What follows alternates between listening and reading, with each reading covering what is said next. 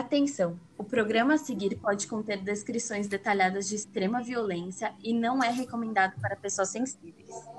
Olá, pessoal! Eu sou a Nath. Eu sou a Joyce. Sejam bem-vindos ao Clube do Terror. Gente, um feliz ano novo para vocês e novamente gostaríamos de agradecer pelo feedback e por todo o carinho que vocês estão dando. Estamos super felizes. Hoje estamos abrindo oficialmente a terceira temporada do clube. No episódio de hoje, o massacre de Winterkaifeck. Ninguém sabe exatamente o que aconteceu naquela sexta-feira, dia 31 de março de 1922. Ninguém sabe exatamente o que ocasionou a matança, tampouco o motivo. O único fato que se mantém em pé até hoje é que nada pode anular que seis pessoas foram brutalmente massacradas na fazenda Intercaifec. Uma família inteira, mais a empregada. O que paira sobre o crime torpe e brutal são os detalhes e pistas que levaram ao final bizarro. Situada na Baviera, no sul da Alemanha, a fazenda Winterkaifeck ficava em meio a hectares de planícies esverdeadas cobertas por árvores selvagens das florestas ao redor. Com seu nome herdado da, cida da cidade de Kaifeck, o local foi erguido entre o ano de 1862 e 1864 pela família Gruber Gabriel. E o único rastro de vizinhança mais próxima ficava a meio quilômetro a leste, num vilarejo chamado Grober, onde não viviam mais do que 75 famílias. Então, gente, imagina, era um lugar super pequenininho. Os fatos históricos documentados que norteavam a vida da família Gruber Gabriel era que, por mais que não fossem más pessoas, eram o pior exemplo de gentileza que existia. Eram considerados antipáticos, reclusos e esquisitos, pela maneira como desprezavam qualquer tipo de possibilidade de receberem em sua grande construção em formato de L qualquer viajante ou visitante da cidade. Ou também a incapacidade que possuíam de tecer uma relação social com os membros da comunidade. Então, gente, eles eram meio antissociais, essa é real. Com um ótimo tino para os negócios e para qualquer tipo de trabalho duro, eles possuíam hábitos parcos e personalidades retraídas e discretas, provavelmente como resultado de anos prestando serviço durante a guerra e por causa da fome, de toda a montanha russa financeira e política pelo qual o país havia passado. Então, é, isso foi como um, um. Como que eu posso dizer? Eles ficaram meio que. A gente pode dizer que traumatizados com as coisas que estavam acontecendo, e talvez essa seja a explicação para o comportamento deles. Depois que ficou viúva, em 1885, e se casou com Andreas Gruber, a esposa, Casila Gruber, assinou com o esposo um acordo de copropriedade dessa fazenda que havia herdado do ex-marido. A mulher passou de uma vida sossegada a um inferno de espancamentos diários que a deixavam totalmente roxa. Mas ela jamais se curvou diante de Andréas, apesar de tudo, mostrando-se sempre o mais firme possível, embora estivesse desabando. E quando Victoria Gabriel nasceu, no ano seguinte ao casamento dos dois, ela foi a primogênita deles. Sendo que a segunda filha que tiveram, Sofia Gruber, morreu com dois anos de idade. E, gente, eu acho que é muito isso. A gente não pode acabar baixar a cabeça para macho escroto, tá? Fica a dica do clube para vocês. Vitória se casou com o militar Car Gabriel, que morreu em abril, do mesmo ano servindo a Alemanha durante a Primeira Guerra Mundial deixando a esposa grávida de sua filha, Casila Juba. Depois de ser proibida de se casar novamente, foi a partir desse ano que Victoria passou a dividir com sua mãe as sessões de agressões de Andréia. Ele batia nela e na filha. Todos na cidade sabiam disso devido aos hematomas que ela tentava esconder quando era vista pelo comércio local, principalmente porque era a que mais frequentava o centro da cidade. E em maio de 1915, os comentários fervilhavam quando ela foi sentenciada a um mês de encarceramento por estabelecer uma relação incestuosa com seu pai, que abusou por várias vezes e acabou a fazendo engravidar de seu filho, o Joseph, seu segundo filho, na verdade. Tudo o que se sabe acerca da vida dos Gruber Gabriel é, em sua maioria, fruto de fofocas, rumores e histórias que já foram tão requentadas e enfeitadas por vizinhos e empregados que perderam a sua verdade. Então, tipo, meu, é aquilo, né? Todo mundo. É telefone sem fio. A galera aumenta sempre um ponto. Aumenta, inventa. E, gente, um detalhe: além dela ter sido abusada, ela foi presa porque ela foi abusada. É uma coisa que, infelizmente, aconteceu em 1900 e pouco. E até hoje, a gente ainda vê muitas e muitas coisas sobre isso, que as pessoas foram é, molestadas e pagam por isso, como se fosse natural, como se fosse muito de boa. Bom, mas a verdade é que ninguém que tenha passado pela fazenda jamais se sentiu confortável lá. O ar do local inspirava uma atmosfera sinistra e muitos acreditavam que a casa era assombrada, principalmente os funcionários. Tudo aconteceu com alguns eventos atípicos, como passos contínuos e repetitivos no sótão. Segundo uma das empregadas que trabalhou na fazenda durante um longo período, mas ela não era a única. Victoria e a filha também se sentiam incomodadas com um barulho. Depois do ocorrido fatal, a professora Casila Júnior se recordou que a menina reclamava de sono e do cansaço que sentia, que sentia por estar perseguindo a avó pela floresta durante a noite. O pai Andreas era outro que escutava passos insolícitos. No entanto, fazia questão de revelar a todos que não que não os temia uma vez que possuía um rifle emprestado por colegas de bar, como segurança, né? A pessoa escuta passos e pega um rifle emprestado. O homem chegou o homem chegou a realizar algumas buscas, inclusive ficou de guarda por várias noites, mas não conseguiu achar nada nem ninguém. Ou seja, Estranho, né, gente? Você escuta passos na sua casa, no sótão da sua casa, você vai atrás e não acha nada. É um pouco bizarro, né? Um pouco bizarro. Mas enfim. Mais tarde, ele descobriu que a fechadura da casa de máquinas havia, é, havia sido violada. Porém, nada havia sido roubado ou mexido. Um, uma pessoa, um espírito, fica a questão no ar. Durante a temporada de, do inverno, Andreas encontrou pegadas de sapato na neve que iam e vinham em várias direções. E todas terminavam em direção, em direção à floresta. Mais precisamente no início dela. Nunca além. Era como se o autor delas simplesmente desaparecesse no ar. Em seguida, as chaves da casa sumiram em um jornal de Munique surgiu a soleira das portas deles. Ninguém pensou em ligar para a polícia, afinal eram donos da propriedade, terras e cresceram aprendendo a gerir esse tipo de situação. Ou seja, some sua chave, pegadas estranhas, mas você acha super normal não ligar para a polícia. Décadas, décadas não, decidiram ignorar essas ocorrências é, potencialmente perigosas, assim como Maria, de 44 anos de idade, quando se candidatou a trabalhar na fazenda Intercaifec. Apesar de todo o falatório do local passando em seus ombros, naquela tarde de 31 de março de 1922, ela atravessou a porta da entrada da casa para nunca mais sair. Então, essa temporada de inverno me lembra muito o filme O Iluminado.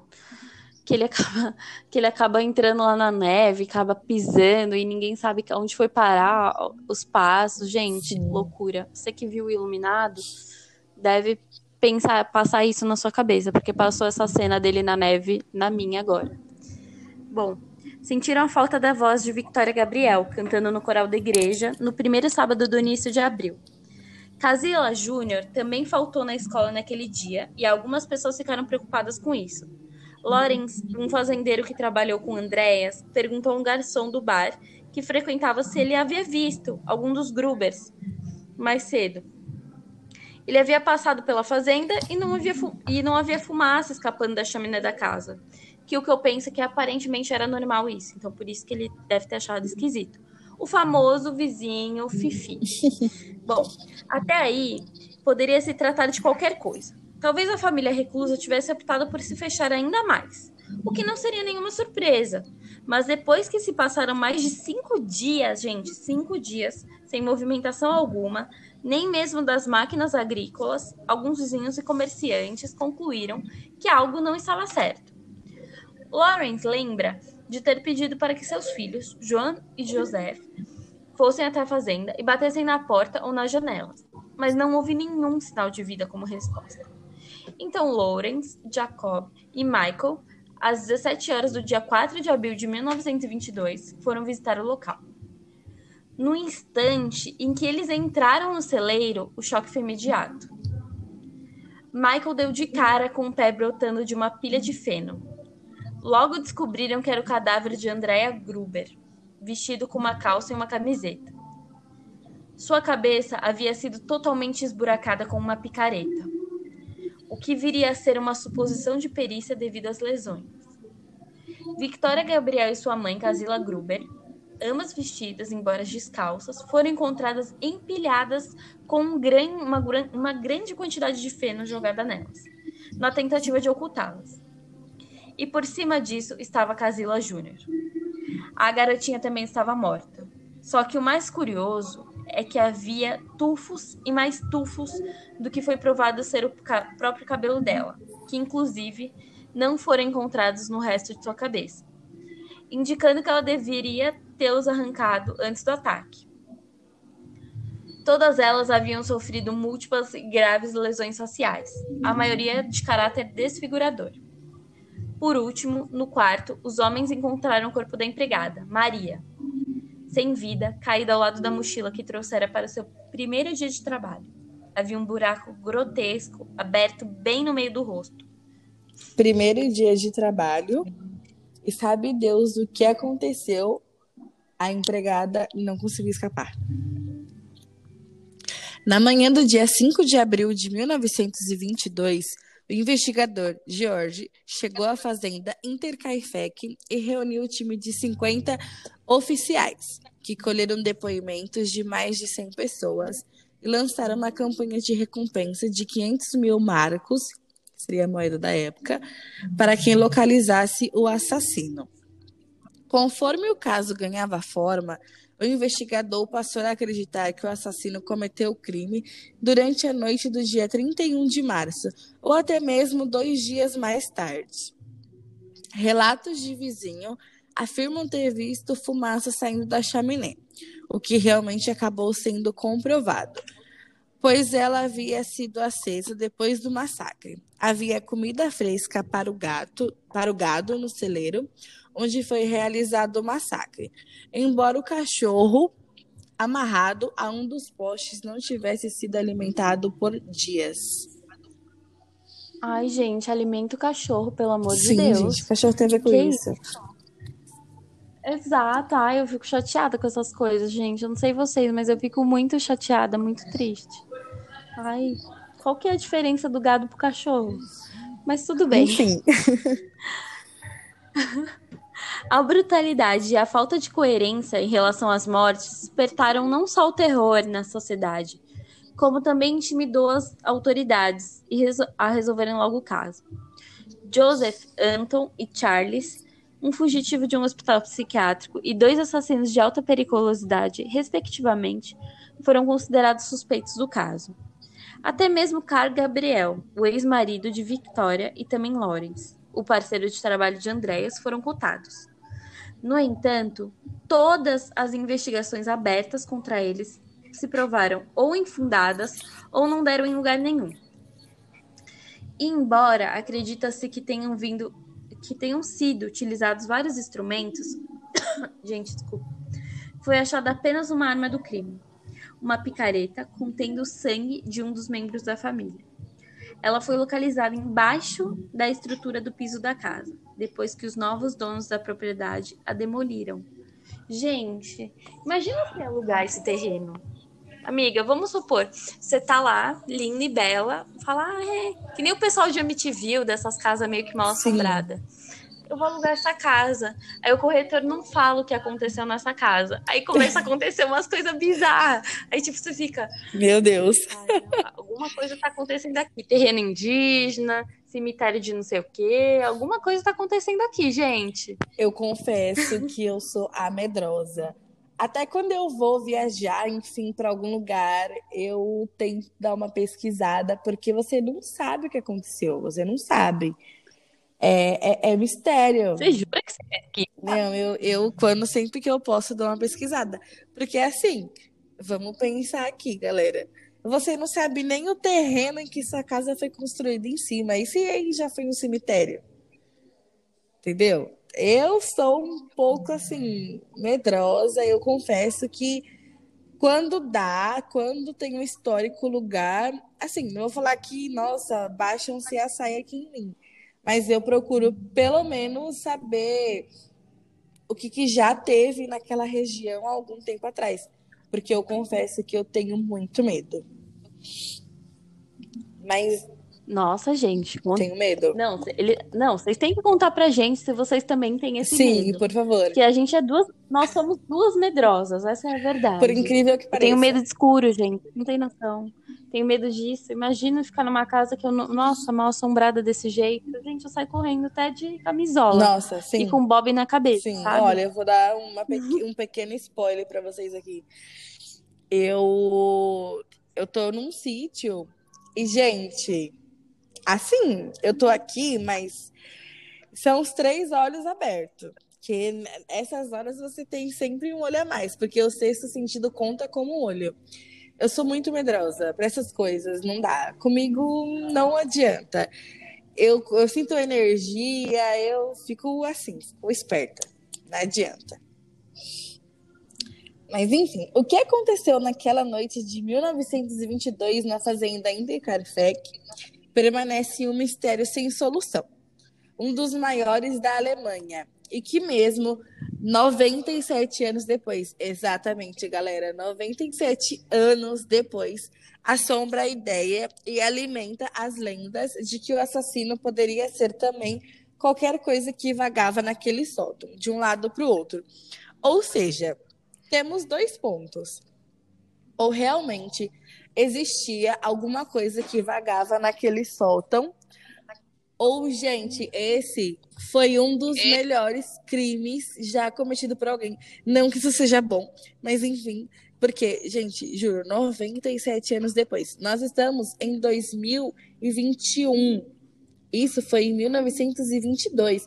Ou seja, no caso, ano que vem vai completar 100 anos desse crime. E ninguém sabe o que aconteceu.